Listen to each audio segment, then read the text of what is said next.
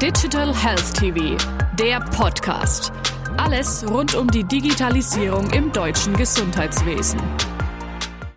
Dr. Hans-Peter Dauben, Vorsitzender Digital Health Citizen. Herzlich willkommen, Herr Dr. Dauben. Dankeschön für die Einladung. Ich bin gerne hier. Vielen herzlichen Dank. Sensorik und Robotik sind für Sie im Bereich der Digitalisierung immer wieder aufgegriffene Themenfelder wenden wir uns SARS-CoV-2 zu. Wie können sich digitale Auskultation über das Netz und der Einsatz von Algorithmen zur Messung von Gesundheitsveränderungen konkret darstellen? In einem äh, EU-Projekt wurde uns das gerade auch vorgestellt, dass man äh, im Prinzip Sensorik hat, die man auftragen kann und dann äh, wird kontinuierlich werden Daten gesammelt und ausgewertet und man lernt am Patienten direkt, an dem Individuum, was es für einen bedeutet und kann dann auch entscheiden, bringe ich jemanden ins Krankenhaus, kann ich jemanden noch zu Hause lassen, wie krank wird er und kann damit das ganze Gesamtsystem entlasten und die Effizienz des Systems steigern. Welche Ansätze verfolgen Sie, um den Patienten im stationären Umfeld digital prozessoptimiert hinsichtlich seiner eigenen Bedürfnisse zu begleiten? Ich habe die Erfahrung gemacht, dass im Krankenhaus äh, viele Daten gesammelt werden, aber die Daten nicht unbedingt passen. Ich bin im Prinzip rechtsbrüchig geworden, weil ich drei Ehefrauen habe.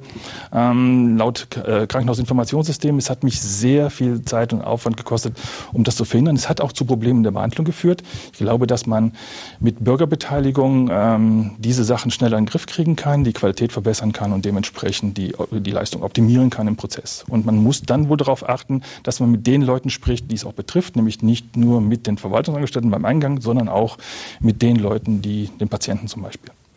In welchem Maße können digitale Lösungen zur Qualitätssteigerung beitragen und wie sieht es aus Ihrer Sicht hinsichtlich der Qualität bei Leistungserbringern im stationären Sektor aus? Die deutschen Krankenhäuser sind sehr gut, auch wenn man viel darüber meckert und wenn ich aus dem Krankenhaus komme und auch sehr viel gemeckert habe, die Leistungsfähigkeit unserer Systeme sind gut heißt nicht, dass man sie nicht weiterentwickeln kann und dass man Tools nutzen kann.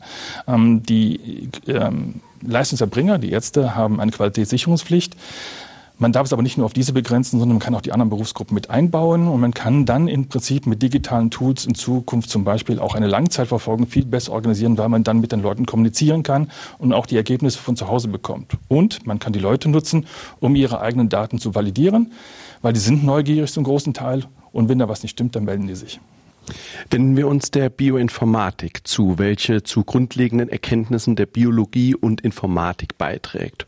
Oder nehmen wir die Prognose, dass in wenigen Jahren alle drei bis sechs Monate das Wissen in der Medizin sich verdoppeln wird.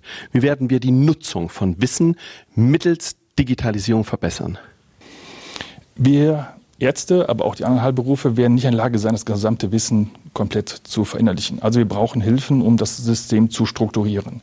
Gleichzeitig stellen wir fest, dass ähm, viele dem, was wir Krankheit nennen und was pathophysiologisch erfasst worden ist, sich komplett für uns verändert. Die bioinformatischen Tools, die wir haben, erlauben uns zunehmend Kenntnisse zu gewinnen und auch diese Kenntnisse zu verarbeiten und Sensibilisierung dafür zu kriegen, was sich ändert. Äh, alleine in den Krankenregister des DIMDI zum Beispiel hat sich die Zahl der Krankheiten seit dem Jahr 2000 verdoppelt.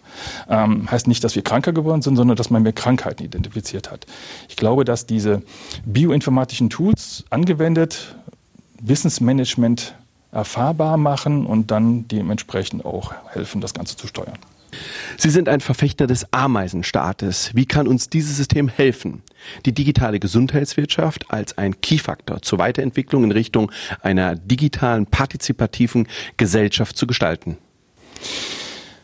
Ameisenstab heißt in diesem Falle, dass äh, viele Leute haben viele Fähigkeiten, aber nicht einer kann alles und äh, man arbeitet zusammen. Und diese Exzellenz und diese eigenen Talente in den Vordergrund zu stellen, das müsste auch in der digitalen Wirtschaft möglich sein. Wenn ich aber heute sehe, was läuft, dann meint jeder, er muss alles entwickeln. Also ich baue einen neuen Seitenspiegel, muss dafür aber ein komplettes Auto entwickeln. Und ich glaube, dass wenn man in Zukunft einfach hingeht, Netzwerke aufbaut, wie wir es auf europäischer Ebene wieder machen, ähm, dann ist es möglich, dass man sich auf seine Leistung, auf seine Exzellenz konzentrieren kann und damit schneller, schlanker und kostengünstiger an den Markt gehen kann, um die entsprechenden Strukturen aufzubauen. Herr Dr. Dauben, vielen herzlichen Dank. Danke auch.